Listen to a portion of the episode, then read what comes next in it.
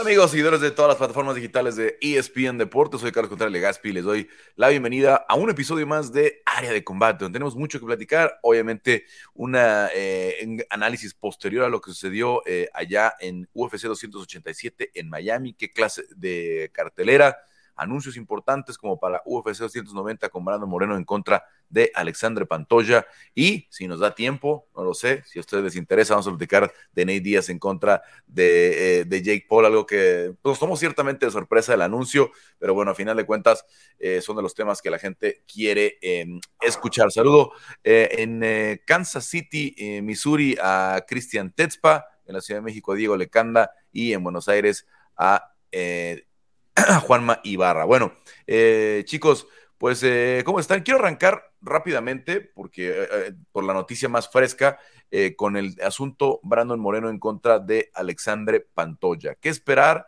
Brandon se mete a otra trilogía, ¿no? Esta es con una naturaleza bastante diferente porque arrancó en The Ultimate Fighter, que normalmente esas peleas de The Ultimate Fighter pues no cuentan, ni siquiera cuenta para el récord profesional, pero al final de cuentas es una pelea en la que enfrentó a Alexandre Pantoya. ¿Cómo, cómo ven este, este, este tercer capítulo en contra de Alexandre, que será la que de momento es la primera pelea anunciada eh, oficialmente para eh, International Fight Week. Sabemos que Jair en contra de Volkanovski está por cerrarse, pero no han firmado los contratos. Ambos parecen estar de acuerdo en esa pelea.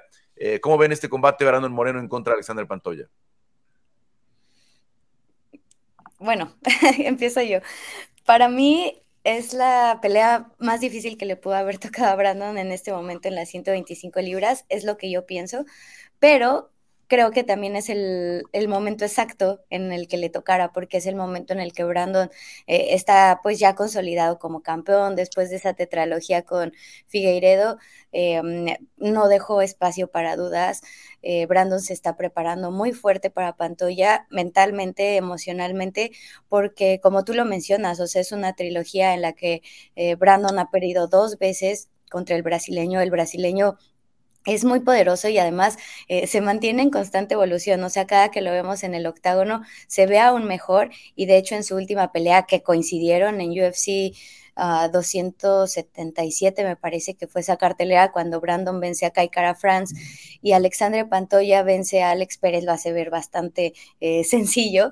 Eh, Pantoya dice, pues a mí ya no me interesa otra pelea que no sea Brandon Moreno y, y se empezó a preparar desde ese momento, ¿no? Entonces eh, yo platicaba justamente con Pantoya y me decía, ha sido un campamento muy largo, pero no solo pienso ya en Brandon Moreno, o sea, porque la división Mosca se está poniendo bastante bien, o sea, vienen muchísimos talentos, el mismo Brandon Roybal, Mateus Nicolau, eh, Manel Capé, o sea, todos los que están viniendo abajo. Entonces, Em, creo que es muy bueno para la división el tener ya el cierre de esta trilogía. Me parece también que es el momento adecuado porque Brandon tiene eh, cuentas pendientes. Me parece que son los mejores 125 libras en la actualidad.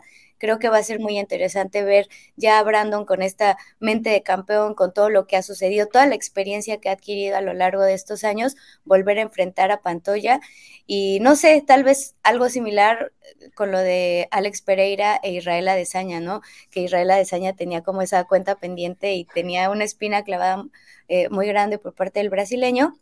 Creo que podría suceder lo mismo en el caso eh, de Brandon Moreno, que tiene ganas pues ya de, de cerrar el tema de consolidarse en la cima, creo que es una pelea muy peligrosa para él, pero creo que Brandon eh, pues tiene las herramientas, ¿no? Para mantenerse como campeón ante el némesis que ha sido hasta ahora Pantoya. Juanma. Una trilogía fresca, Carlos, de nuevo Brandon saltando de saga en saga. Un duelo pendiente de las épocas de, Ultimate Fighter, peleadores consolidados, después de la oleada de peleadores del estilo de, Tim Elliott, los más, es muy loco hablar de peleadores ya de tanta antigüedad en las 125 libras, pero Pantoya como Brandon Moreno en algún punto son parte de esta, de esta oleada de The Ultimate Fighter ante todos estos peleadores nuevos que llegan como Mohamed Mokaev, como Manel Cap. Estamos hablando de dos de los mejores peleadores de la división, Carlos. Estilos, en algún punto, si se quiere, similares, tienen algunas cosas en común. Brandon es más fuerte en el boxeo, Pantoya tiene un estilo más de Muay Thai pero los dos son excelentes en el suelo, los dos son cinta negra. Pantoya llega con tres triunfos, no ha peleado mucho últimamente, pero una sola vez en 2022. Como decía Chris, peleó contra Alex Pérez, que lo hizo ver sencillo. Después venía también de, de dos triunfos ante Manel Cap, eh, pelea muy bien, viene en racha de tres, ha sido vencido Carlos, ha perdido, y el otro, eh, el otro triunfo lo tuvo por sumisión contra Royal. Perdió contra Dustin Ortiz, contra Davison Figueredo, Ascar Askarov, una historia bastante en común con Brandon, esto estaba pendiente, recordemos el, intercambio que tuvieron cuando Brandon ganó el cinturón a Davison Figueiredo, que, bueno, vos lo presenciaste en vivo, Carlos, me parece que Pantoya se puso un poco intenso reclamando la pelea, y un gran respaldo de UFC, Carlos, International Fight Week, eh, una de las primeras peleas confirmadas, si no es evento estelar, va a ser evento coestelar, no se ha podido confirmar la visita de UFC a México, pero International Fight Week es una de las fechas más importantes de UFC. Así que una, de, una defensa de título importante y probablemente tengamos, tengamos el futuro candidato este sábado, Carlos, entre el duelo entre Mateusz Nicolau y Brandon Royval. Así que se va armando el top de las 125 libras. De momento es importante que ya haya fecha. 200, 289 en Canadá, 290 International Fight Week con Brandon a la cabeza. Bueno, sí, em, mira, la verdad es que Alexandre y Brandon tienen buena relación, salieron, salieron siendo bastante amigos de, la temporada de Ultimate Fighter. Eh, y Alexander estaba eh, en un, en un tono bastante tranquilo, esperando a, a Brandon para felicitarlo después de 283. Em, como lo hizo también en 277, se quedó un buen rato ahí esperándolos, habló tanto con Davison como con, como con Brandon en 277, ¿no? Eh, estuvo ahí Alexander que había peleado esa noche, pero en el, en, se puso un poco tensa, incómodo, yo diría incómoda, más que tensa la cosa, por ahí lo exageraron algunos, este, algunos medios, em, porque Alexander le empieza a insistir mucho a Brandon que cuándo, cuándo va a ser la pelea, ¿no? Em, porque pues por ahí Brandon no tenía ni idea, ¿no? Pues acaba de salir del, octágono, no dependía de él, ¿no? Si por él hubiera sido, a lo mejor eh, hubieran peleado en México o hubieran peleado en otra fecha, pero pues eh, lo que decía Brandon, pues, le dice, le responde Brandon a Alexander es que es que no sé, dice, me acabo de bajar de la jaula, dame, dame hoy y mañana platicamos, ¿no? No, sé. Entonces, eh, no fue un, no fue un tono, digamos, este agresivo el de Alexandre pero sí se, terminó siendo, tornando incómoda la situación. Eh, ah, eh, también estuvo platicando un rato con la esposa de Brandon Alexander porque la conoce bien, porque como les decía, hicieron, relación por ahí después de la, de la temporada, pero a final de cuentas, em, pues ya Alexandre estaba en la banca esperando esta pelea desde cuando vence a Brandon Royval en... Debió haber sido segundo semestre de 2021, no estoy de acuerdo si fue, no, sé si... Sí, que en el evento de Canonier Gastelum fue. Sí. Carlos. Y agosto 2021 estoy Y, y Brandon le dice, vamos, ¿no? Y esa pelea primero iba a suceder en noviembre en Nueva York, en 268. Después se mueve a 269, después se lesiona Pantoya y la terminan haciendo en 270 en, eh, en, Anaheim, ¿no? Entonces, pues sí, Pantoya por eso está desesperado, porque tiene año y medio pensando en esta pelea de campeonato, ¿no? O más de año, casi dos años pensando en esta pelea de campeonato y apenas se le va a dar la situación, pero bueno, Brando no tiene la culpa de la lesión de Pantoya, ¿no? Brando no tiene la culpa de que se haya no, la rodilla y que haya estado fuera tanto tiempo. Em, eh, Diego, eh, ¿cómo ves esta pelea? hay mucho más que decir después de lo que dijeron Juanma y, y Chris. Eh, definitivamente una de las, no, es sorpresa, creo que ha, esperado su turno Alexandre Patoja y, bien merecido, una pelea muy difícil para Brandon. Eh, aunque ambos sean cinta negra, lo que se haga, creo que sí es una, diferencia enorme la que presenta Alexandre en el piso y, pues me gustaría ver mucho, mucha lucha por parte de de Brandon, perdón, pues para, para que si se llegan a ir al piso, pues controle, meta a Brandon Pound y le diga a Alexander, ¿quieres ir al piso? Pues así te va a ir aquí, ¿no? Entonces, creo que eh, es de en donde merece eh, su, debido análisis antes de decir cualquier cosa, pero, pero me emociona y, me da gusto ver a, Brandon empezar esta nueva etapa de, de, su, de su reinato, porque ya, nada más con Figueredo, ya, por favor, o sea, imagínense, ya, fue demasiado. Ahora, vamos a ver, eh, y como lo hemos hablado, ¿no? Este, a mí me sorprende a veces que la gente pensaba que Jair Rodríguez seguía siendo el mismo de Frankie Edgar, ¿no? Que dicen, es que no tiene piso, ¿no? Es que bla, bla, bla. o Alexa Grasso, ¿no? Alexa Grasso no tiene jiu-jitsu, ¿no? Que piensan que un peleador no evoluciona en cinco o seis años, ¿no? De, y son seis años casi desde la, siete años desde la primera pelea con, con Alexander para Brandon. Sí. Eh, cinco desde la segunda, eh, cuando fue en 2018, cuando cortan a Brandon. La evolución de Brandon es abismal, ¿no? Eh, creo que este mm, Alexandre ha evolucionado, anda muy bien como peleador, pero sin duda alguna, digamos, em, creo que Alexandre estaba muy cerca de su pico cuando venció a Brandon en 2018, ¿no? y, y, el Brandon del 2018 no era ni la mitad tal vez de lo que es el Brandon de hoy, ¿no? entonces se va a encontrar una pelea muy diferente, Alexandre Pantoya, eh, un mucho mejor boxeador, ese, era el principal problema de Brandon en las primeras peleas. Si ven la pelea del top, Brandon sale muy valiente en el primer round, empieza a intercambiar muchísimo, pero cabecea poco y se empieza a comer muchos golpes, ¿no? Eh, sale muy bravo Brandon, conecta de verdad con la rodilla, derecha, izquierda, eh, con muchos golpes de poder, pero cuando le empieza a contestar a Alexandre, eh, le hace mucho daño, ¿no? Entonces eh, sale Brandon muy lastimado a esa pelea, lo someten en, el segundo. A final de cuentas, yo creo que ese combate va a ser muy diferente. Va a ser muy diferente. Eh, Alexandre ha crecido, pero creo que la evolución de Brandon ha sido muchísima más. Y ojo, que lo que viene en la división, ¿no?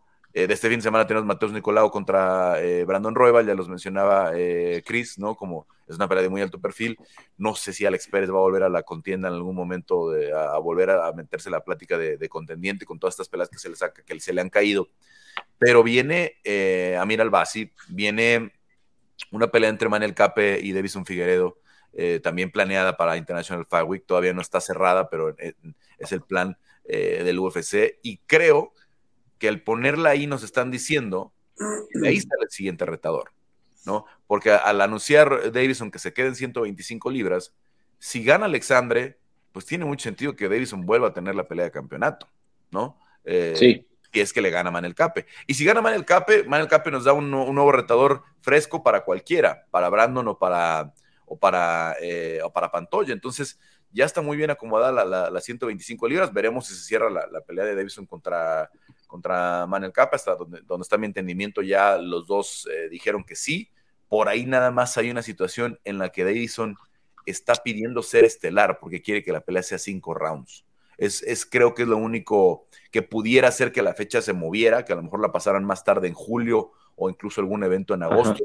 Con sentido, ¿no? Que, porque obviamente Davison, si quiere otra pelea de campeonato, tiene sentido que haga una pelea de, de, cinco rounds, ¿no? Pero, pero veremos, es lo único creo que, que puede hacer una diferencia y ya tenemos prácticamente el panorama de la 125.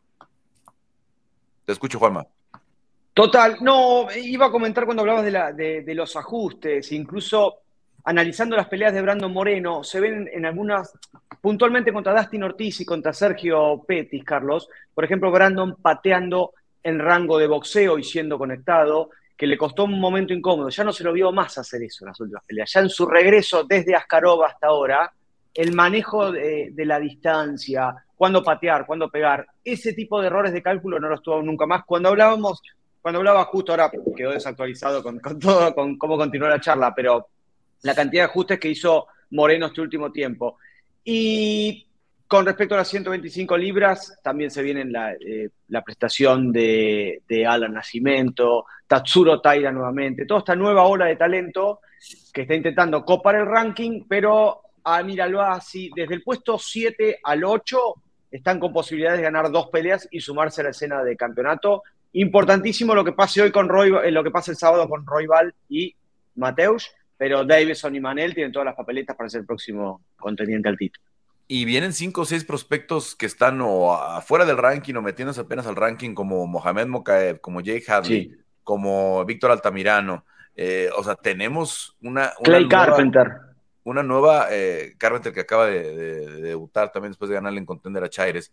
Eh, es una camada interesantísima de pesos mosca que en el siguiente año nos van a dar muy buenas peleas y muchas peleas ya con candidatos serios, ¿no? Yo platicaba con Brandon el, fin de semana, él está muy confiado ahorita eh, y creo que tiene razón, ¿no? Dice, eh, o sea, ahorita veo, no veo que ninguno de ellos me pueda ganar, ¿no? Y, no, y no lo dice como en un sentido, em, digamos, de arrogancia, ¿no? Sino que diciendo, a ver, sabiendo que hay que seguir evolucionando, ¿no? Porque viene, el, viene un futuro importante, pero siente que hoy hoy están con suficiente nivel para mantener el título eh, un buen rato. Entonces, vamos a ver si eso se logra mantener porque vienen, vienen muy buenos, eh, obviamente, como latinos y todo esto, nos encanta tener un campeón mexicano, pero a final de cuentas la división se va a poner bastante dura en, los siguientes 18, 20 meses, ¿no? Creo que vienen peleas bien interesantes que nos van a decir quiénes son realmente los que están para lo que están y vamos a ver qué llega de contender, ¿no? Porque, eh, porque además que mucha gente decía que la división no tiene profundidad, contender ha traído muchos peleadores a las 125 libras en las últimas dos temporadas a mí me parece emocionante lo que está pasando en 125 libras, como mencionas, o sea, creo que se vienen mínimo un par de años en los que no vamos a tener problemas eh, para tener combates de alto nivel, o sea, para de campeonato, de contendientes, de los que vayan llegando justamente de Contender Series, o sea, me parece que se está viviendo un momento muy emocionante justo en, las divisiones de abajo, ¿no? 125, 135, incluso 145. Eh, entonces, todos los talentos que han mencionado creo que son importantes. El hecho de que Pantoya y Moreno también tengan en la mira como a toda esta nueva sangre que viene, que están empujando fuerte, em, creo que también es muy importante porque es dar crédito a lo que está sucediendo en la división. Y bueno, o sea, a mí me parece que además es muy importante porque van creciendo el nivel todos. Entonces, se, se viene bien el peso mosca. Con la particularidad de que ya, perdón Carlos, de que ya no hay especialistas en las 125 libras. Son todos peladores de estilo libre y completo. Brandon, Davison, Brandon Roybal, eh, Kai Cara France, Amir Albasi. Son peladores que pueden noquear, saben luchar, al menos saben defender derribos. Si el estilo no es la lucha, saben defenderlos para mantener o llevar la lucha donde quieran. Está Albasi, está Elliot, Manelcap, Matt Schnell, que también pelearán las próximas semanas. Es una división de estilos de striking. No, hay dos iguales, son todos diferentes. Pantoya no es igual a Moreno, pero también es striker y en la lona es un 10, porque es cinturón negro. Así que tenemos eh, peleadores auténticos, artistas marciales mixtos, cada uno con, priorizará el juego que más le gusta, pero todos completos y con muy poca fisura. Bueno, ahí el tema, las 125 libras, UFC 290 para International Fight Week.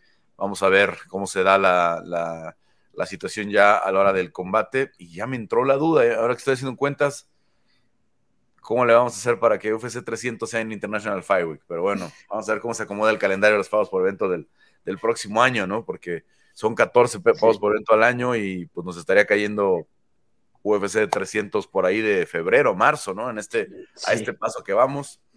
A pleno Fight Night, seis meses, Carlos. No sé, no sé, no sé cómo le vamos a hacer, pero bueno, vámonos, regresamos a UFC 287 porque eh, vámonos con eh, el estelar, ¿no? Israel Adesanya creo que tiene la victoria más importante de su carrera, ¿no? Eh, en la que define quién es y en la que define quién va a ser para, para el futuro, porque pudo haber lapidado su legado con una derrota más con, con Alex Pereira. Yo pensé que iba a ser mucho más conservador, que iba a buscar una pelea con más grappling, con más clinch, con menos riesgos, y la verdad es que salió arrancarle la cabeza a Alex Pereira, como había dicho. Desde el principio fue intercambio, creo que fue una pelea absolutamente eléctrica. Me recordó mucho a, a Poirier contra McGregor, ¿no? Que los dos salieron a, matar desde el principio, ¿no? Eh, obviamente con, vimos cómo terminó la primera de Poirier con, la, la, segunda de Poirier con McGregor, eh, la, primera de las que se dieron recientemente. Y a final de cuentas, eh, cae en la trampa Alex Pereira, siente que lo lastima, eh, y yo creo que sí lo había lastimado, pero reacciona bien eh, Easy, y ahora sí, ahora sí entró en la mano derecha. ¿Cómo vieron este evento estelar?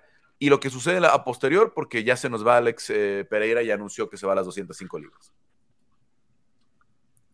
A ver, Juan. Carlos, se lo vio en la semana previa, usted lo vio mejor, se lo notó con una energía extraña, Easy, se lo notó muy serio, se lo notó muy serio, muy tenso, lo cual nos hacía priori, ¿qué pasará el sábado? Porque nunca lo vimos con tanta tensión y la pregunta legítima que nos hacíamos era, ¿podrá soportar? Eh, es un peleador muy sensible, muy emocional. ¿Cómo estará llevando todo este tema, esa espada de Damocles que pende sobre él deportivamente en un punto, para pelear con su verdugo en el kickboxing y con su verdugo en las MMA?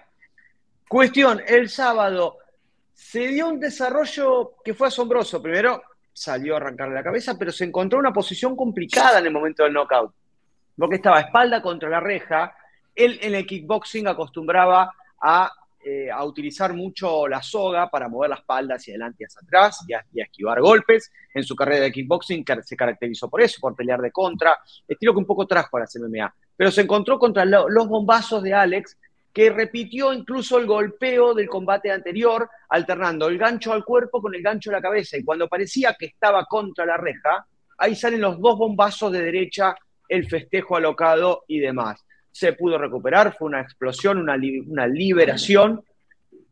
Mm, es, poco probable que los volvamos a ver, al menos de momento, con el anuncio de, Pereira, con el dedo de Adesanya señalando a Dricus Duplessis como alguien con quien le gustaría volver a chocar. Han cruzado algunos dardos eh, en redes sociales. Hubo un trabajo de, de, UFC español sobre este tema porque los dos quieren pelear por ver quién es el africano más legítimo y demás. Discusión de africanos, eh, un poco a la pelea nuevo viejo campeón con cinco defensas, otra pelea de campeonato nuevo. Y en, no sé si hablar de renovación en el tope de las 185 libras, porque los primeros cinco peleadores ya pelearon contra Israel y ya perdieron. ¿Quién queda ahora? Dricus Duplessis o repetir con Vettori, con Canonier, con Robert Whittaker. Y se abre un signo de interrogación, Carlos, a ver qué es lo que se viene en el tope de las 185 libras, luego de este episodio que ya terminó, porque Pereira sube, Adesanya sigue siendo el campeón y sigue todo como antes de la aparición de Poatán, con una Adesanya mucho más fuerte, que uno piensa, ahora, si fue capaz de vencer a su némesis, de vencer la increíble presión a la que se vio sometido, ¿de qué cosa no es capaz Israel Adesanya en la 185? Sí, es que además eh, perdió Muñiz, perdió eh, Dolitze, los que se estaban apuntando como futuros candidatos, pues vienen de perder y Dricus Duplessis es el único que ha mantenido este invicto, está en el sexto, creo que le falta un poquito de recorrido para poder manejar lo que es una pelea de campeonato contra Israel Adesanya, la verdad. Em, a mí me hubiera gustado una pelea más con Alex Pereira, pero también creo que nos estamos eh, metiendo en un ciclo de demasiadas revanchas instantáneas para los campeones, eh, demasiadas trilogías, ¿no? Sí. O tetralogías. ni ellos la quieren. No la quieren ni ellos, Carlos. Davison contra Brandon, Amanda, Amanda Nunes. Eh, entonces, creo que, eh, bueno, el propio Usman contra, contra Leon Edwards, que fue trilogía, ¿no? Entonces, creo que estamos entrando en ese ciclo y, hace falta variedad para los fans, no hace falta porque los fans vean más peleas de, campeonato, más variadas. Valentina va a tener su revancha con, Alexa seguramente. Entonces se está volviendo algo muy, muy, muy constante esta, este, este tipo de repetición. Diego, para que no te dejen sin palabras esta vez. Ah, eh, pues muy, muy sorprendido de lo que hizo Adesanya la semana pasada. Yo decía que justo tenía que cambiar mucho su, estrategia. Y, pues no, nos, demostró que, o sea, creo que ya todos sabíamos que era mejor, ¿no? o sea, ninguno teníamos duda de que fuera mucho más eh, técnico y fuera mejor. Y la primera pelea en kickboxing la iba ganando bueno, o, la ganó, pero le dieron la decisión a Pereira y el primer knockout también iba ganando y la primera en MMA también. Como que al final del día sabíamos que Adesanya era mejor, aunque no ganaba las peleas. Eh, y, él, y él, lo, y él lo, lo, lo, sabía. Entonces él se aferró a esta idea de yo le puedo ganar como yo sé pelear. y, siento que él tenía dentro de él este, este sentimiento cuando tienes un videojuego y estás con el malo del final y no le ganas y no le ganas y no le ganas. porque le ganas una vez ya con eso tienes. O sea, creo que, creo que nos de, o sea, eso era lo que él necesitaba y los demás también lo necesitábamos para saber que, que, que sí estaba en él ganarle a, a Pereira. No, ninguno, no veo a nadie que esté pidiendo una revancha o que diga que tiene sentido. No, yo sí veo, yo sí veo mucha gente. digo, no sé si es porque no les cae bien eh, Easy, ¿no? Porque obviamente también, además las actitudes de Israel después de la pelea, pero sí hay mucha gente que, quiere ver otra vez a Pereira ganarle. Pero yo creo que porque son fans de Pereira o, Henry Sejudo, que él le salió a decir su, mensaje de, ah, tienes que luchar. Pero, no, no, o sea, Adesanya salió hambriento, enojado y dijo, ok, sí soy mejor, pero, pero no funciona. O sea, tengo que irlo a, finalizar y, esa hambre, esa determinación, solo lo pudo sacar de, de, Adesanya eh, este Alex Pereira y lo hizo y Adesanya se enfocó y nos demostró que cuando quiere, puede. Entonces, ahí entra un poquito de frustración, ¿no? Es como, ¿por qué no lo haces siempre? ¿Por qué no siempre nos das esas peleas? Y así te ganas otra vez al público. Creo que Adesanya, una pelea que se gana al público, en la siguiente lo pierde, en la siguiente lo gana, en la siguiente lo pierde. También eso habla mucho del público de, del MMA, ¿no? Pero sí, sí creo que sube muchísimo eh, el, stock de, de Adesanya Obviamente ya hay gente diciendo como John Anik que ah, es mejor que Anderson Silva. Relájense un poquito. A lo mejor el segundo mejor eh, peso medio, no, yo no diría que el mejor peso medio de la historia, pero a lo mejor sí el segundo. Eh, pero sí la necesitaba para rescatar ese, esa plática alrededor de él y de su nombre, porque con una derrota más contra Pereira, eh, se hubiera vuelto un, campeón más y se hubiera perdido todo por lo que trabajó demasiado. Eh, y la verdad es que no estoy sorprendido. Desde la pelea anterior ya lo había lastimado en el primer round al final y, fue salvado por la campana. Entonces no era algo que además no sabíamos que podía pasar. Simplemente Adesanya pulió su juego y, y, se lo tomó mucho más en serio y dijo, no lo voy a ganar en puntos, nunca he podido, lo tengo que finalizar. Pues sí, corrió. La verdad me sorprendió muchísimo eso y, se agradece porque conocíamos una desaña muy especulativo, ¿no? Una desaña que si le salían a pelear como Canonier, si le salían a pelear como yo, el Romero, no iba a haber pelea, ¿no? Eh, se, iba a quedar él eh, circulando, conectando algunos puntitos eh, para, para ganar los rounds y, listo. Chris, ¿cómo viste esta pelea?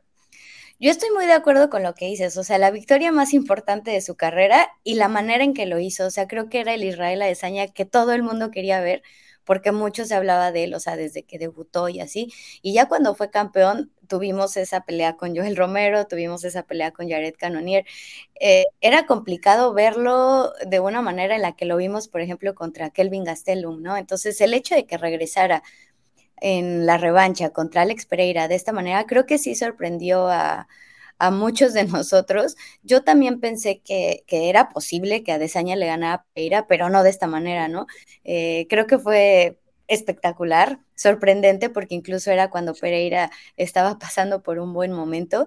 Em, eh, a, a, mí sí me gustaría, o sea, yo tampoco estoy de acuerdo ya como en el tema de trilogías luego, luego y revanchas luego, luego. O sea, si lo merecen, pues claro. O sea, por ejemplo, Valentina Alexa, pues Valentina fue una campeona muy dominante. O sea, creo que esa sí es una revancha legítima inmediata.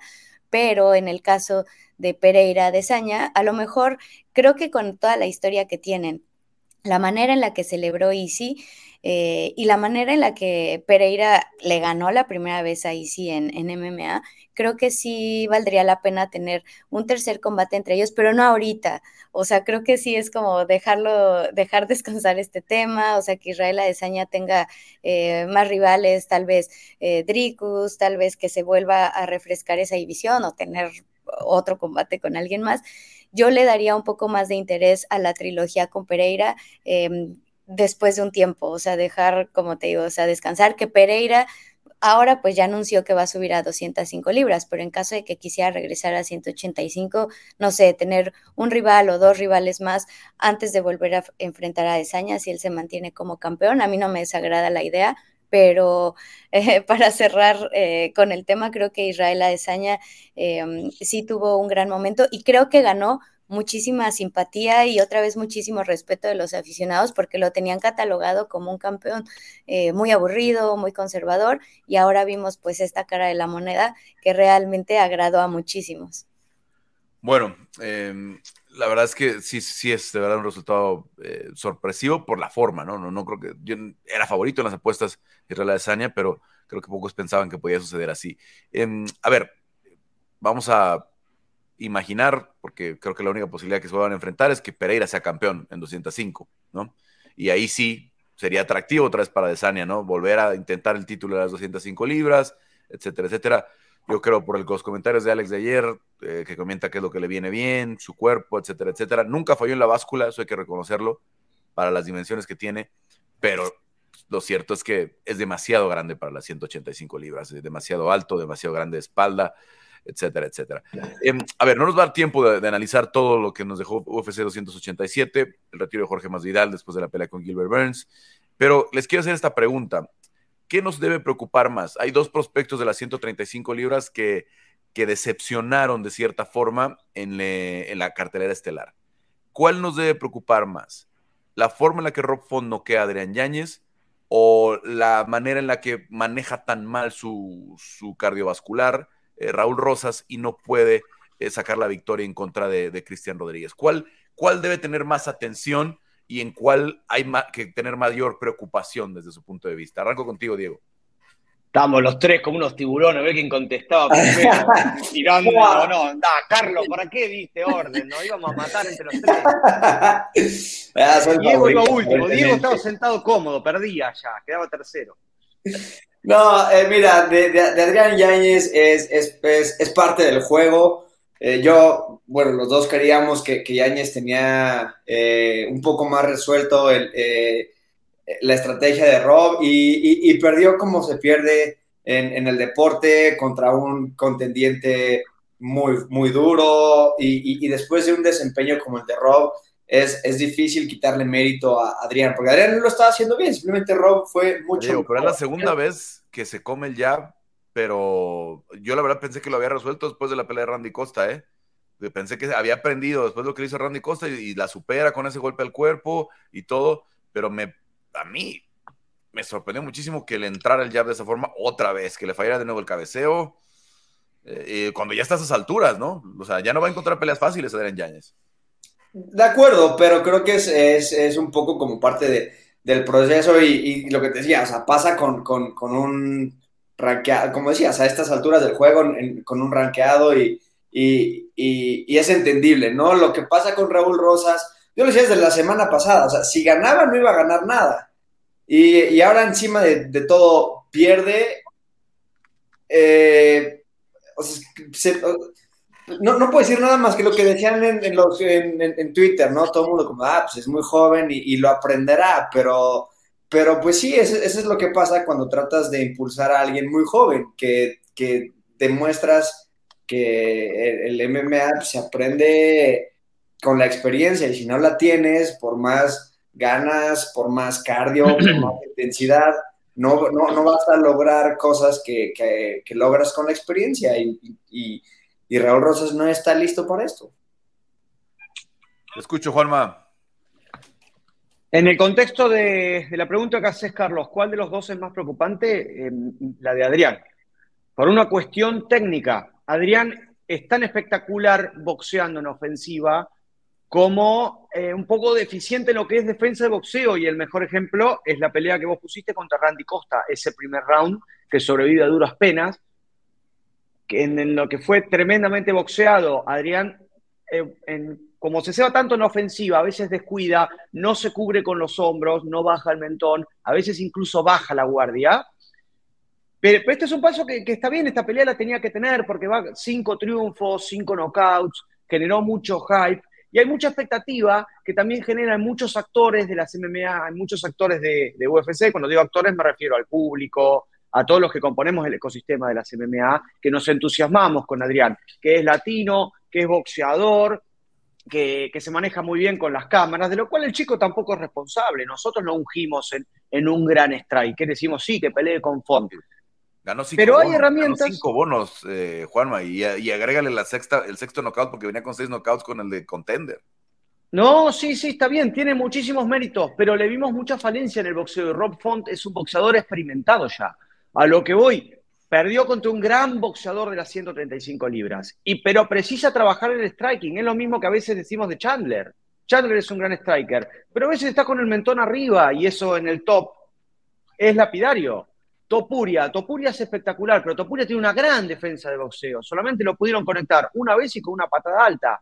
Lo de Raúl no es preocupante. Raúl tiene 18 años, estuvo a punto de someter en el primer round. Dosificó más la fuerza, se fue en el entusiasmo, se lo, se lo vio desnudo en lo que es el striking, que tal vez en lo que es la lucha y lo que es el jiu-jitsu. Sabemos que es una máquina, entrena muy bien, es un chico que entrena desde los 4 años, compite desde los 8, campeón amateur en Roma en el 2015, Carlos, fue, ¿no? No me acuerdo.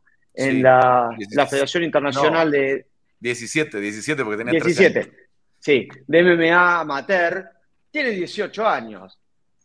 Eh, John O'Malley en una declaración dijo, si se toma dos años sabáticos para entrenar, vuelve a los 20 y todavía es joven. Bueno, ironía en, el código de O'Malley. Pero, tiene, razón, tiene razón, ¿eh?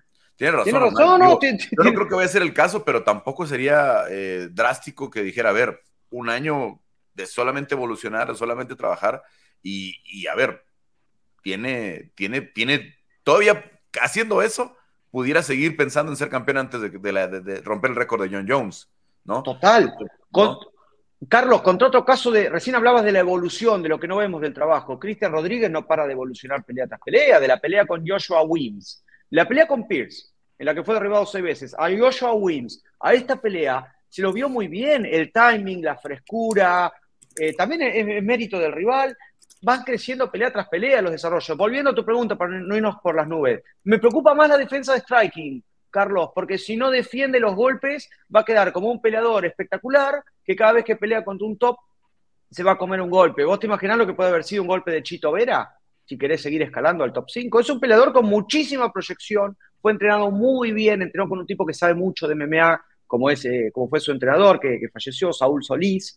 Tiene buenos fundamentos, es texano, tiene sangre mexicana, boxea muy bien, pero necesita trabajar la parte defensiva me, hace acordar muchas veces los peleadores de mi región del mundo que pelean muy bien, que tienen buen fight IQ, pero tienen una defensa de derribos muy pobre. Entonces, ¿qué pasa? Van con todo para adelante y terminan aceptando un derribo y terminan perdiendo mínimo por puntos porque no entrenan derribos o no son lo suficientemente buenos en derribos. En esta parte, en este deporte, Carlos, en el top del deporte, por más impopular que sea la defensa de golpes y derribos, es muy importante. Si no, hay un techito antes de llegar al top de la edición. Bueno, sí, sí. A ver, consigo con algunas cosas contigo, Juanma, y ahorita voy a platicarlo, pero quiero escuchar primero a Cristian. ¿Qué te preocupa más, Yáñez o Rosas en estas dos derrotas? Eh, a mí me preocupa más eh, Raúl Rosas, creo que es un peleador que tiene muchísimo potencial, o sea, y el hecho de tener 18 años y estar generando eh, pues tanta atención, creo que también se debe manejar de una manera muy delicada y cautelosa. Creo que es un peleador muy talentoso, o sea, eso no me cabe, no, no tengo duda alguna, pero sí creo que debe detenerse un poco, em, pensar y, tratar de, evolucionar lo más que pueda en cada una de sus peleas. O sea, tal vez no todas, si sabemos que su fuerte es en el piso, o sea, tal vez no todas se puedan resolver de esa manera y tal vez todas no se van a resolver en el primer episodio. Entonces, creo que un poco de, eh, inteligencia dentro del combate, de cómo... Em, eh, dosificar sus recursos, cómo ir manejando una pelea que a lo mejor no puedes finalizar en el primero y segundo round y tienes que llegar a un tercer round, porque lo vimos con Cristian.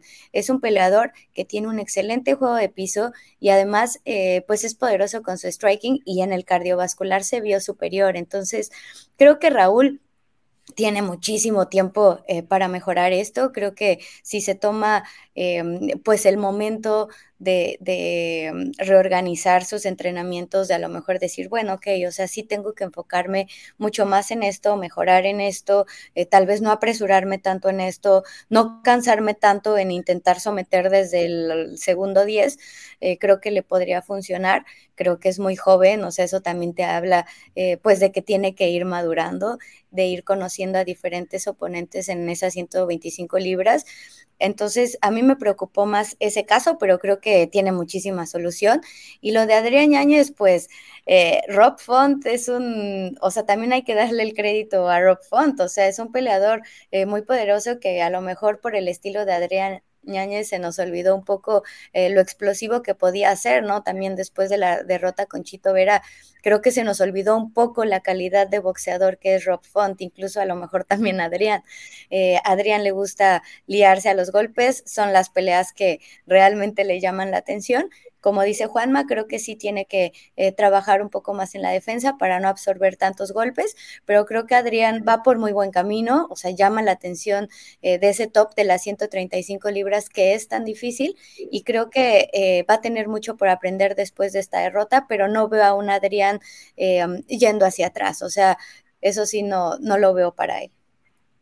Bueno, em, a ver, eh, estamos hablando de dos casos, eh, dos, yo lo pongo porque son dos grandes prospectos de sangre mexicana, ¿no? Eh, Raúl más identificado obviamente con, con México, pero los dos nacieron en, nacieron en Estados Unidos. Y, a ver, el problema con Adrián es que tiene 30 años, ¿eh? Es más difícil corregir a esas alturas. Es más difícil. Todo estamos hablando de lo que va a progresar Raúl, etcétera. Bueno, es que a los 30 ya, ¿no? Cuando hablamos de lo que progresó Alexa, lo que, lo que progresó Brandon, lo que progresó Yair, bueno, es que ellos empezaron a progresar a los 22, 23 años, ¿no?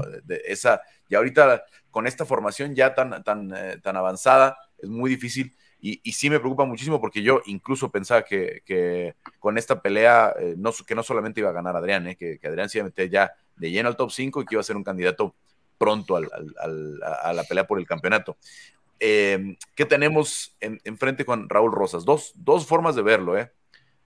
Raúl insiste mucho en que quiere pelear cada 15 días, cada mes, ¿no? Y es, era parte de su éxito, ¿no? Ahora que lo detuvieron cuatro meses, ¿no? Hay, una, hay, algo, hay un elemento muy importante y es que le dieron tiempo a un Cristian Rodríguez para planear la pelea, para hacer una pelea para vencer a Raúl. Cristian estaba listo para sobrevivir el primer round, lo vimos eh, eh, tú y yo, Cristian, allá en, Chicago, un día que fuimos a, ver el entrenamiento de Ignacio Bamondes, pues estaba Belal Mohamed, estaba Sergio Petis, estaba Duke Rufus, ¿no? Estaban los tres trabajando con Cristian y estaban hablando de la pelea de, Raúl, ¿no? Estaban trabajando de cómo pelearle a Raúl, ¿no? Cuando tienes ese consejo, cuando tienes esas, esas mentes que han pasado por tantas cosas, estamos hablando de un top 5 de la división welter, estamos hablando de un campeón de Bellator, ex, ex este, ex contendiente en las 125 libras de UFC, además de Doug Rufus, que ha tenido peleas de campeonato con Anthony Pettis, con Sergio Pettis, con Tyron Woodley eh, y muchas más, muchas más peleas de altísimo perfil, pues obviamente le dieron mucho tiempo para prepararse para, para, para lo que iba a ser ese, ese primer embate de Raúl y sobrevivirlo, ¿no? Y después vemos la pelea de Cristian, por eso lo que yo hablo es un poco de, porque a Raúl no lo noquearon, ¿eh? hablamos de que sí le pegó, pero no lo noquearon y no lo sometieron porque Cristian no tenía la intención de someterlo porque sabía que era demasiado riesgo seguir avanzando, ¿no? Sabía que era demasiado riesgo intentar la sumisión. Entonces le dijeron, controla, castiga un poquito, gana los rounds y lo manejó. Llega al segundo round. Y lo manejó muy bien, Cristian, lo manejó muy bien. Más volumen de golpeo en el ground and pound, control de la posición y claramente se queda el round 2 y 3 con más experiencia. Obviamente, eso solamente se aprende dentro de la jaula, no solamente para Raúl, también para su esquina también para su papá que está en la esquina, también para su hermano que está en la esquina, que obviamente como Raúl tienen muy pocas peleas de este, de este, de este, de este perfil, ¿no? No han estado en estas situaciones. Entonces, cosas que me gustaría ver en el futuro con Raúl es, primero, intentar bajar a 125, ¿eh? Raúl camina en 138 libras aproximadamente, ¿no? Por eso dice, yo puedo pelear la próxima semana otra vez, claro, porque no corta absolutamente nada, ¿no? Porque no corta ni 5 libras. Cristian Rodríguez debió haber subido el sábado en más de 150 libras, ¿no? Además de que no dio el peso, Cristian sí corta, Cristian sí hace un proceso de corte. Entonces, cuando tuviste un, rival que pesaba 15 libras, 16 libras más que tú y además te acabaste la energía en el primer round, son errores, son ajustes que tienen que hacer. Yo creo que más bien lo que está diciendo Raúl constantemente, subir a 145, 55, debe estar pensando al revés porque en 125 va a ser mucho más peligroso en el futuro, ¿no? Eh, con todo en cuenta que corta muy poco. Eso, eso, eso que mencionas es un poco eh, el, el por qué yo también creo que es un más preocupante, entre comillas, lo de, lo de Raúl, ¿no? Al final del día, lo de Yáñez, pues sí, son cosas técnicas que, que, que, pueden mejorar, pero Raúl es, no es tanto él, sino quién está con él, quién lo está acompañando, quién lo está asesorando, lo que la UFC está haciendo con él y puede hacer que, que su, que, su marca baje, eh, quién, quién, le está, quién lo está coachando y que lo coache como, como debe ser. O sea, creo que eso es lo que es un poco también preocupante por parte de Raúl, que ya está en las ligas mayores, pero no, no está... Pero ya le había ganado a dos rivales de calidad y de 10 años, de 6 mayores que él. Entonces ahorita es muy fácil hablar a, lo, que vimos después, ¿no? Pero pues claro, que, cuando el UFC lo ve con, Mando, que Mando era un gran prospecto al que también querían ver en UFC, y lo, tan, tan es así que le da la oportunidad inmediatamente de entrar a The Ultimate Fighter. La siguiente oportunidad que tenía Mando era, era esa y se la dieron cuatro meses después. O sea, tan, es así que, tienen. Entonces, em, creo que estamos en una posición, es, el momento en el que todo el mundo va a hablar, tiene que aislarse un poco de los comentarios, analizar realmente lo que pasó y vamos a ver qué tanto se puede corregir y cuándo deciden regresar, si deciden intentar el camino de la, del rebote rápido o como decía Sean O'Malley, no sé si dos años es una exageración, pero tomarse seis meses, pensarlo bien, regresar a final del año, ¿no? Eh, a trabajar más bien con Jesse, que, su hermano que está tratando de entrar a Contender Series este año, que tiene una pelea de campeonato en Nuevo México a, finales de este mes, ¿no? Y decir, a ver, que mejor enfocarnos en que Jesse gane un par de peleas más, que entre a Contender y después ya trabajar con los dos juntos pensando en un campamento para finales de año o principios del año próximo, que no sería ningún, ningún, ningún pecado, ¿no? Que no sería ningún delito también decir, dejar que baje un poquito el hype, que baje un poco toda esta tensión que tenemos encima, porque con toda esa tensión vienen los, las grandes críticas, ¿no? Y es, y es porque a lo mejor si esto pasa en las preliminares, no hubiera, no hubiera hecho tanta repercusión, ¿eh? Pero pasó Carlos, la del pago por evento. No fue avasallado, ¿eh? El primer round podría haber sido puntuado incluso como 10-8, dos segundos más en el neck crank y estamos hablando de una sumisión en el primer round. En el segundo round, en los scrambles, queda por encima Christian, se hace más pesado con las caderas y ahí gana el minuto y medio de control con el que se lo lleva, y en el tercer round sí fue muy superior, logró incluso ver el derribo, pero tampoco estamos hablando de que fue totalmente dominado. A fin de cuentas, dominó el circuito regional, sometió en el primer round a Jay Perrin, que bien estaba de salida a Jay Perrin, también era un campeón regional, era campeón de CIS, ahora no peleó mal y estamos viendo que Cristian Rodríguez confirma ser un gran peleador. Está bien, está dentro de las posibilidades.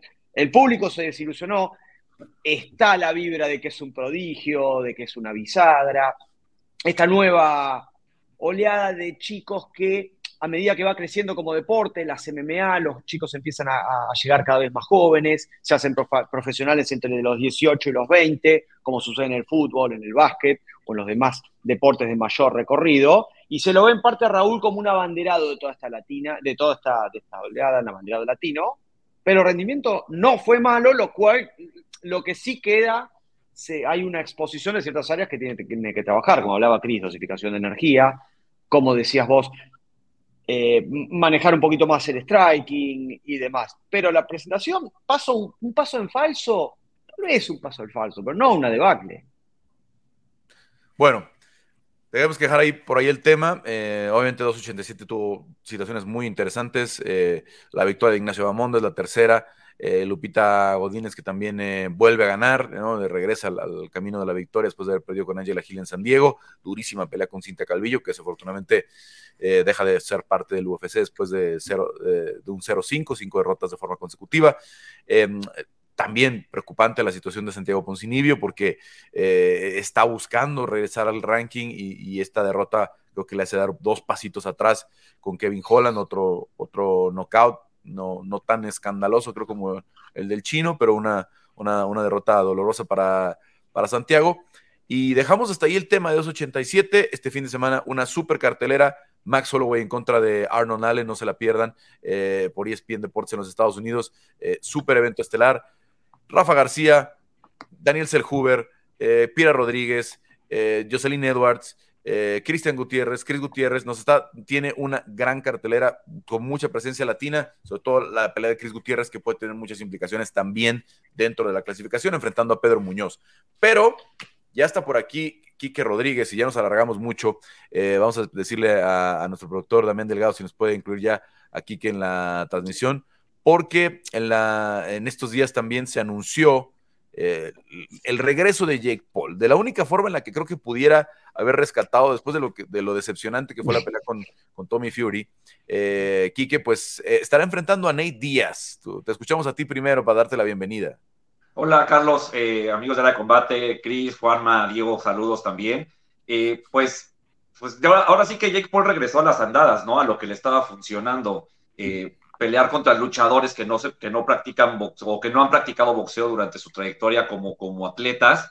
Y, y, pues nada, ¿no? Es una pelea que ya viene calentándose desde hace tiempo, es un poquito la fórmula que ya conocemos de Jake Paul y pues creo que lo interesante aquí es ver qué tan vigente todavía esta fórmula, ¿no? En esta época en la que los proyectos pues, pues tienen como muy poca, muy, muy poca caducidad, o sea, o caducan rápido, hay que ver qué tanto todavía pues Jake Paul tiene ese arrastre peleando contra eh, personas que no se dedican al boxeo, ¿no? Siendo él o presentándose él como un boxeador.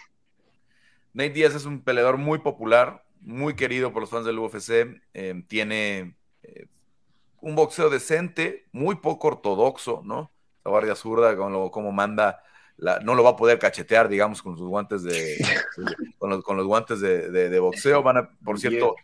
se ven de 10 onzas. Se anunciaron 10 onzas, se anunciaron 8 rounds y van a pelear en 185 libras, que es el, fraude mayor, creo que en el tema de, Jake Paul, ¿no? Que, que, no hay otra forma de escribir el asunto de Jake Paul, porque, sobre todo después de lo que vimos con Tommy Fury, porque es un fraude.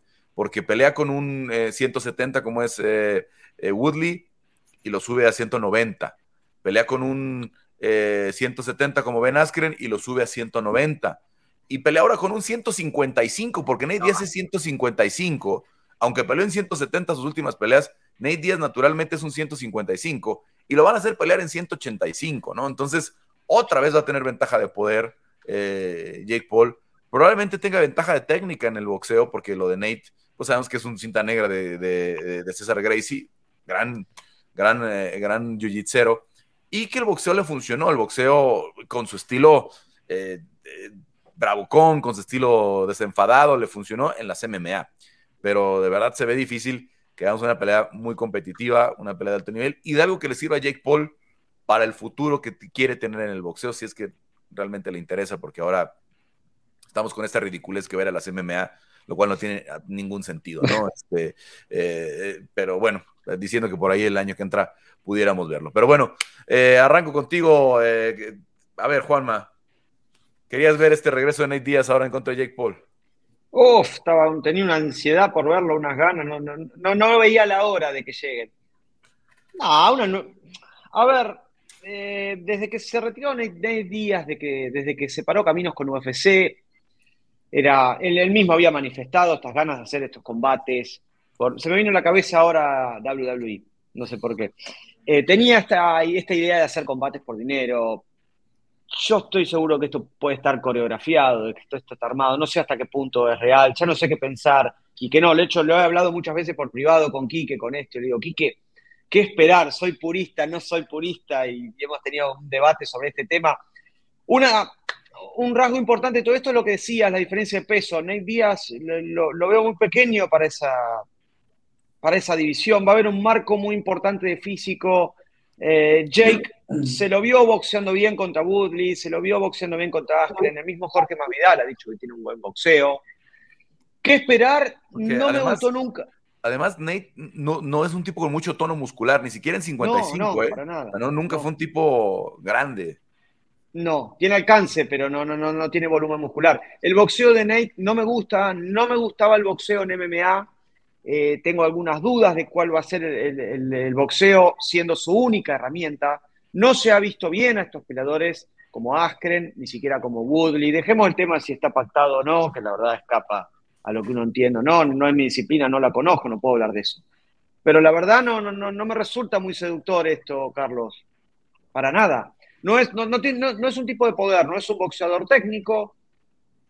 Eh, ¿Qué esperar? Realmente no lo sé. ¿Me seduce? Tampoco. Pero veo una gran diferencia en marco entre lo que es Jake y lo que es Nate. Bueno, Chris, a ver, te veo triste por la situación. No, no estoy triste. O sea, creo que Nate ya, eh, um, no sé, hizo muchísimo en, en UFC. O sea, termina su contrato. Ah, pues obviamente está buscando, y él lo dijo, o sea, siempre fue claro, o sea, donde yo gane más dinero es donde voy a estar, o sea, quiero buscar más oportunidades. Y pues creo que estamos en ese momento deportivo en el que pues están llamando la atención estos combates, para bien o para mal, para él. O sea, creo que a él le va a ir bastante bien. Creo que mucha gente la va a ver por morbo, por entretenimiento. Y yo no lo veo mal. O sea, al final Em, podemos más o menos intuir qué es lo que podría pasar. O sea, el Nate ser un peleador que utiliza mucho su jiu-jitsu, que va mucho al piso, que no va a poder cachetear al oponente. O sea, creo que ya sabemos más o menos cómo podría ser el combate contra Jake Paul. Pero pues a mí no me parece mal, o sea, creo que en la industria del entretenimiento es lo que está llamando la atención, creo que a Nate Díaz lo vamos a ver hacer mucho este tipo de cosas, a lo mejor en otras promotoras de MMA, pero para haber comenzado su carrera en este momento fuera de UFC, creo que a él le va a ir bastante bien y creo que eso también pues es respetable para él. Nate Díaz pidió licencia de boxeo en el 2016, al mismo tiempo que lo hizo Conor McGregor, cuando Conor pensaba en pelear con Floyd Mayweather. Y desde esa época tiene licencia, seguramente tendrá que hacer algún trámite para renovar o algo por el estilo, pero él tenía ese plan hace muchos años. Eh, Diego, ¿qué opinas de esta pelea? Eh, no, lo tomo como algo más de lo que es mucho show. De las opciones disponibles para los peleadores de, de UFC específicamente que se van, creo que esta es la mejor para Nate Díaz. No me gustaría verlo en Knuckle Fighting. Creo que en PFL le podría tocar hasta con alguien que lo haga ver mal, eh, porque hay talento. Entonces, eh, era de esperarse no, no me molesta, que se merece y, puede, ¿no? Por el Star Power creo que es, lo que le toca, estar peleando en, en, Money Fights, aunque, no hagan sentido, aunque se vean chafas, pues si son pocas las opciones y, está tomando la mejor, pues, pues yo, pues enhorabuena, ¿no? Simplemente que no quede ver, que no deje ver mal al MMA, a, él mismo, para, para, quienes somos sus fans. Eh, y, pues creo que Jake Paul por su lado lo está haciendo bien, un, boxeador que no es considerado para nada de, los top, ya lo, ya lo hizo ver mal y, que entonces Jake diga, bueno, mejor me regreso contra los que no son 100% boxeadores, me parece inteligente creo que le, va a, regresar un poquito eso que perdió con la pelea de Fury, pero no, no nos lo podemos tomar más serio de lo que es, yo creo.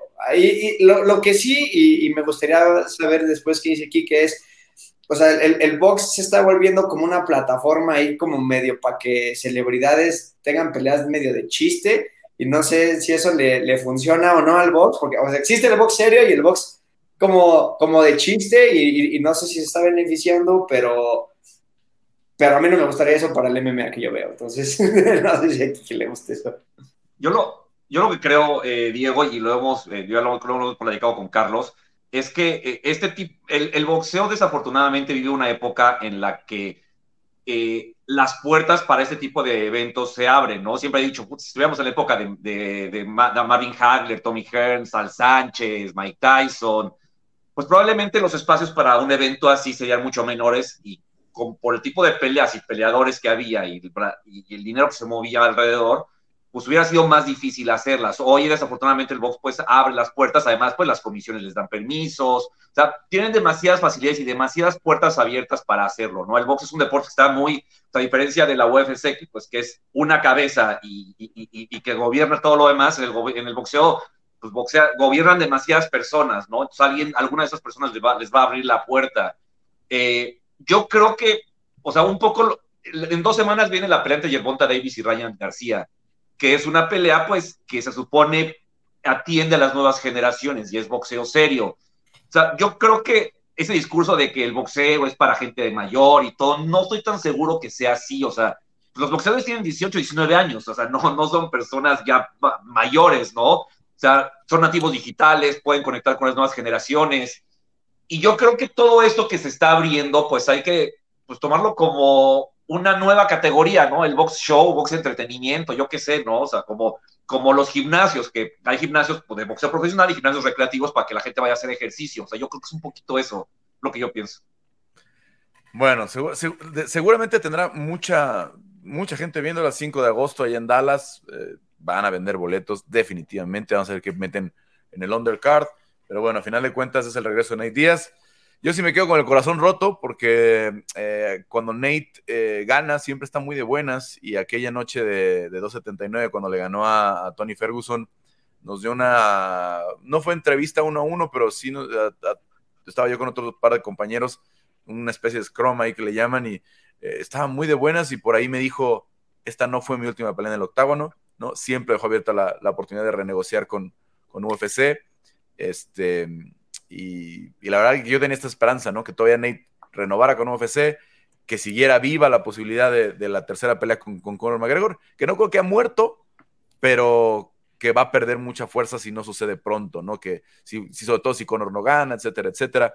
Entonces, bueno, pues yo, yo tenía la esperanza que, al rato va a pelear contra Masvidal otra vez en box y van a ver. Va, a terminar siendo la Pacquiao Mayweather de la MMA. Vamos. No, pero bueno, la acá Mayweather hablabas de los mejores libra por libra del mundo, ¿no? Acá ya ni Nate ni Conor están cerca de esa, de esa posición. Nada más es realmente una rivalidad que la gente quiere ver, ¿no? Pero, pero están, ambos están muy lejos del top, ambos están muy lejos de una pelea de, campeonato. Eh, en el caso de Conor, pues por la popularidad le va a ayudar. Si gana con Chandler, tal vez pase, pero hoy, hoy por hoy, pues no creo que nadie tenga considerado a Conor McGregor en su top 10 de libra, por libra. En fin, chicos, Chris, Juanma, eh, Diego, muchas gracias. Nos quedamos con Kike un ratito para platicar de la actualidad del boxeo. Ya en agosto tendremos más de estas días en contra de Jake Paul y, de lo que nos viene por ahí. Pero bueno, eh, también no quisiera sonar tan amargado a veces, pero esta sí no me gusta nada. Este, sí, yo también cuando la había anunciado así, como que no, no o sea, no, no, no tuvo una reacción realmente. Sí, es que creo que, bueno, vamos a ver cómo le va a Chávez Jr., ¿no? Pero creo que la de Chávez Jr. tiene verdadero sentido, ¿no? Con Jake Paul, por el tamaño, por etcétera, etcétera, por la sí, o sea, físicamente es una pelea pareja. Eh, boxísticamente pienso que no lo sería. Y económicamente, de verdad, Carlos, o sea, hay que buscar peleas como cuántas podrían ser más lucrativas que una Chávez Jr. Jake Paul. No, ese sería de verdad un, super show y, sería una pelea mucho más competitiva hablando del, mundo del boxeo, ¿no? Hablando de, boxeo puro y, porque están ahí en un ring de boxeo, ¿no? Este, porque si estuviéramos con eh, reglas híbridas, etcétera, etcétera, como lo que proponía Francis Ngannou con, con Tyson Fury, etcétera, etcétera. Pero bueno, hablando del peso completo, eh, Quique, pues tenemos a Joyce contra Shang este fin de semana, de entre las peleas que más atractivas, pero, pero cuéntanos, ¿qué, ¿qué, más hay este fin de semana? Eh, bueno, hay, poco, la verdad. Eh, como que todo se concentró el sábado anterior, hubo muchísimo, hubo exceso de box. O sea, es como, no es queja, pero a la vez un poco sí. Hubo demasiado box y todo al mismo tiempo fue, fue difícil cachar todo, pero eh, para ese fin de semana, bueno, está esta pelea, está el regreso de Micaela Mayo después de su derrota con Alicia Baumgartner contra la francesa Linartu. Eh, creo que es una pelea en la que si Micaela Mayer gana, pues vendría la revancha con, con Alicia Baumgartner, que me parece que viene mucho al caso, ¿no? Y la pelea entre Xiang Li y, y Joe Joyce, yo espero que el británico gane, incluso no quede, pero, pero va a ser una pelea, híjole, esas que se ve con cierta angustia por el tipo de golpes que se dan, la fuerza, la reacción del rival, la resistencia, la o sea, la continuidad de golpes de verdad, de verdad duros. Vamos a ver, pero sea, una pelea, la verdad, que como aficionado se puede disfrutar mucho. Sí, leí en la, leí en la semana a, a Shilei Shan que decía que él tiene la fórmula para noquear a, a, Joyce, ¿no? ¿Se puede de verdad? O sea, o, digo, es, el momento promocional, ¿no? Pero ¿se puede noquear a, a Joyce? ¿O lo puede noquear el chino? Sinceramente, o sea, si se puede noquear a Joyce, puede que suceda, pero el chino no lo va a hacer. Entonces, eh, eh, eh, Joe Joyce es un tipo que me parece una de sus varias virtudes, que me parece que no es un mal boxeador, es un buen boxeador, es que él físicamente me parece que tiene un cuerpo pues eh, superdotado, porque la resistencia que tiene a los golpes y la fortaleza en sus puños, Carlos, o sea, no, es un tipo que tenga que, lanzar el golpe, ¿sabes? Como con toda, toda, toda la trayectoria, la cintura, todas esas cuestiones técnicas. O sea, muchas veces nada más con simple y sencillamente poner la mano el trabajo está hecho por lo fuerte que es su, cuerpo, su puño, igual en la resistencia, ¿no? O sea, es, esa, parte física que él tiene, me parece de manera natural, pues, pues va a ser como, va, a hacer que se vuelva muy superior al chino, que vamos a ver cuánto le aguanta, ¿no? Porque también es un tipo que aguanta demasiado castigo. O sea, está, está, simpática la pelea. Ahora, ¿esta pelea le da algo a Joyce para volver a los nombres grandes? Podrías ser mandatorio de, de Usyk me parece. Entonces, porque en el lado del consejo, que es el de Fury, están o Wilder o, Andy Ruiz. O sea, por, ahí, por ahí me parece que sería la MB, o, la MB, no, recuerdo bien, la, la, opción. Y bueno, por cierto, hay rumores de que vamos a tener las dos peleas en Arabia Saudita, ¿no? ¿Eso, eso lo ves? las, dos, las dos peleas de peso completo. La verdad, la verdad no lo veo viable, Carlos. Creo que hay muchas razones por las que no. La primera es la, parte económica, aunque sabemos que en Arabia ese no es un tema. Eh, la otra es pues lo difícil que son para negociar estos boxeadores. Y la tercera, pues vienen de diferentes empresas que el hecho de que se pongan de acuerdo pues va a ser un tema complicado. Son como cuatro promociones y seis organismos y... Esas, cosas que no pasan en el boxeo. Bueno, pues sería interesante de todas formas verlo, pero vamos a ver cómo, se dan esas, esas, cómo progresan esas negociaciones en los siguientes meses. Eh, bueno, Quique, a ver, de la semana pasada, eh, bueno, ¿alguna otra de pelea de esta fin de semana? Además de eh, no, esas básicamente. Ahora, de la semana pasada, que tuvimos muchas peleas, pero obviamente sorprende mucho ver caer a la torre, ¿no? Este, y, más de esa forma con la, con la combinación. Pero, pero te digo una cosa, Carlos, o sea, sí sorprende, digo, ya evidentemente hablando a todo pasado es más fácil, ¿no? Pero creo que eh, eh, eh, es una situación que, quizás por alguna razón nosotros no teníamos considerada, pero, pero tampoco resultó, ya, ya analizándolo bien, tampoco era así algo que fuera imposible que Para los que no saben de qué estamos hablando, estamos hablando del knockout de Brian Mendoza a, Sebastián Fundora. A, Brian, a, eh, Fundora. Creo que Sebastián Fundora demostró o le hicieron ver que no es el boxeador tan poderoso que creemos que es. Siempre decimos, es que Fundora debe de usar su jab por su alcance y su altura y nunca lo usa, ¿no? Y siempre es, no déjenlo ser, así es él este, así siente el boxeo. O sea, pero quizás realmente él boxea así porque no sabe usar el jab, ¿no? Porque técnicamente no tiene las facultades, como su hermana sí las tiene. Entonces, pues se, se refugia en lo que él sabe, que es pilar en corto. Este Brian Mendoza y, e Ismael Salas, Carlos, que manager del año hasta ahorita, ¿eh? Hasta ahorita, Ismael Salas, manager del año.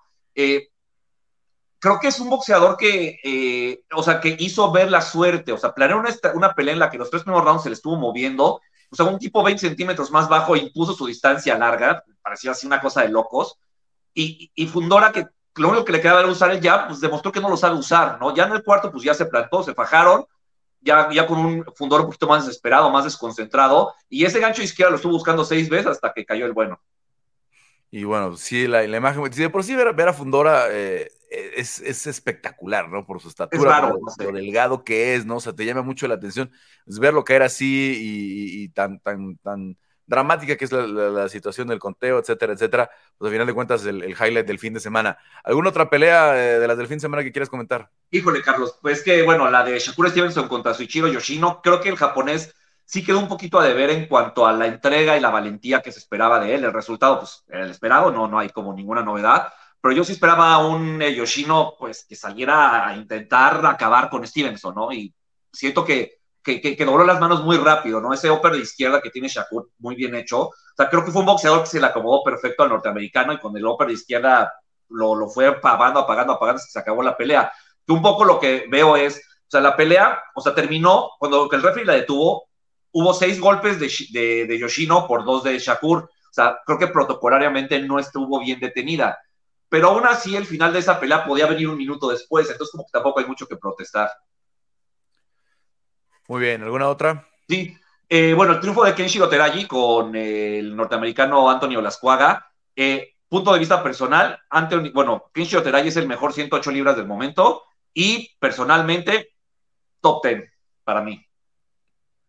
Muy bien, pues sí estuvo cargadito el fin de semana, como ya, eh, como ya. Y, también Pérez Van Rodríguez regresó después de, del gran 2022 que tuvo.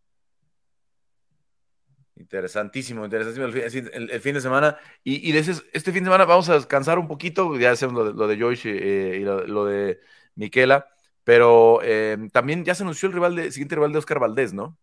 Sí, es un, bueno, mexicoamericano, Adam López, es la, sería la segunda vez que pelearían es totalmente una pelea para que vuelva a ganar Oscar Valdés, para que se reencuentre pues con, con, el triunfo que, de, que, tras las dos peleas que tuvo ante Conceição y Shakur Stevenson, donde pues no se vio bien, pues, pues él, principalmente pues recupera confianza y listo, sería una undercard de Heini Lomachenko, o sea, Oscar Valdés de ser estelarista y de, en peleas importantes pasa a estar en las undercards de Heini Lomachenko, ¿no? Entonces, pues bueno, hasta en ese aspecto Oscar Valderas ha, dado pasos atrás últimamente. Bueno, pues sí, desafortunadamente la, la, derrota la han dejado en esa oposición y, siempre ligado eh, a nivel promocional y en las divisiones en las que han estado y algunos rivales con Lomachenko, ¿no? Sí, sí, digo, no son exactamente la misma división, pero les ha tocado coincidir. No, pero es que Lomachenko ha venido subiendo a, un proceso un poquito anterior al, de, al de Oscar, ¿no? Claro, que, yo para mí, si Lomachenko quisiera, podría pelear en 135, en 130 libras, pero pues económicamente le conviene estar en 135, aunque físicamente y como se ve ante Heini, pues dé muchas ventajas, ¿no? Bueno, pues veremos cómo se da eh, ese combate, que es en mayo, ¿verdad? ¿Qué, qué, fin de 20. semana es? 20 de mayo. 20, sábado 20 de mayo. Así es que peleas eh, eh, interesantes que van anunciando. Eh, Quique, pues como siempre, muchas gracias eh, por las aportaciones. Te escuchamos en el, en el Estilista, también el podcast. Y bueno, platicamos la próxima semana. Sí, Carlos, de verdad, muchísimas gracias. Y pues aquí seguimos platicando. No, es, es, que ese tema de Jake Paul sea, creo que es interesante ver cómo él ha, pues, pues, como le ha dado una vuelta al boxeo, se ha aprovechado, pero bueno, o sea, no, es, no sé, o sea, siento que también el boxeo puede tener su propio camino, ¿no? Pero bueno. Sigue, sigue la mata dando y, vamos a ver hasta cuándo, hasta cuándo ah, dura. Hasta dónde llega. Eh, Nate Díaz es el, idóneo para volver a hacer ruido, es el idóneo para volver a hacer una pelea eh, que tenga momentos virales, la promoción va a ser una locura, se van a aventar cosas. Eh, Nate anda con un, con un crew de treinta y tantas personas, eh, siempre se llega en un camión completo con toda su gente, se van a topar por ahí, va a haber empujones, va, va a ser una semana y una promoción, porque si hacen conferencias previas y todo eso, va a ser una promoción de locos, ¿no? Que seguramente va a tener muchísima, va a estar en la conversación de mucha gente, por eso teníamos que tocar el tema, aunque obviamente eh, no es una pelea que a nivel competitivo eh, tenga una mayor relevancia, ¿no? Sí, sí, no, no es una pelea que competitivamente dé para mucho, pero es justo lo que dices, ¿no? Y, es una pelea que promocionalmente va a ser una locura, y creo que, y creo que eso, eso lo saben a la perfección, por eso ya tiene fecha y todo. Bueno, veremos cómo les va. Esta la anunció la plataforma de DAZN, así es que pues, vamos a ver cómo les va eh, con toda esta distribución y todo, todo el, plan que se van a, terminar haciendo. Bueno, Quique, ahora sí nos despedimos. Muchas gracias a Quique Rodríguez, también a Cristian Tetzpa, Diego Lecanda, que estuvo con nosotros, Juanma Ibarra y a nuestro productor de esta semana, Damián Delgado. Eh, yo soy Carlos Contreras Legaspi. Lo esperamos la próxima en Área de Combate de ESPN Deportes.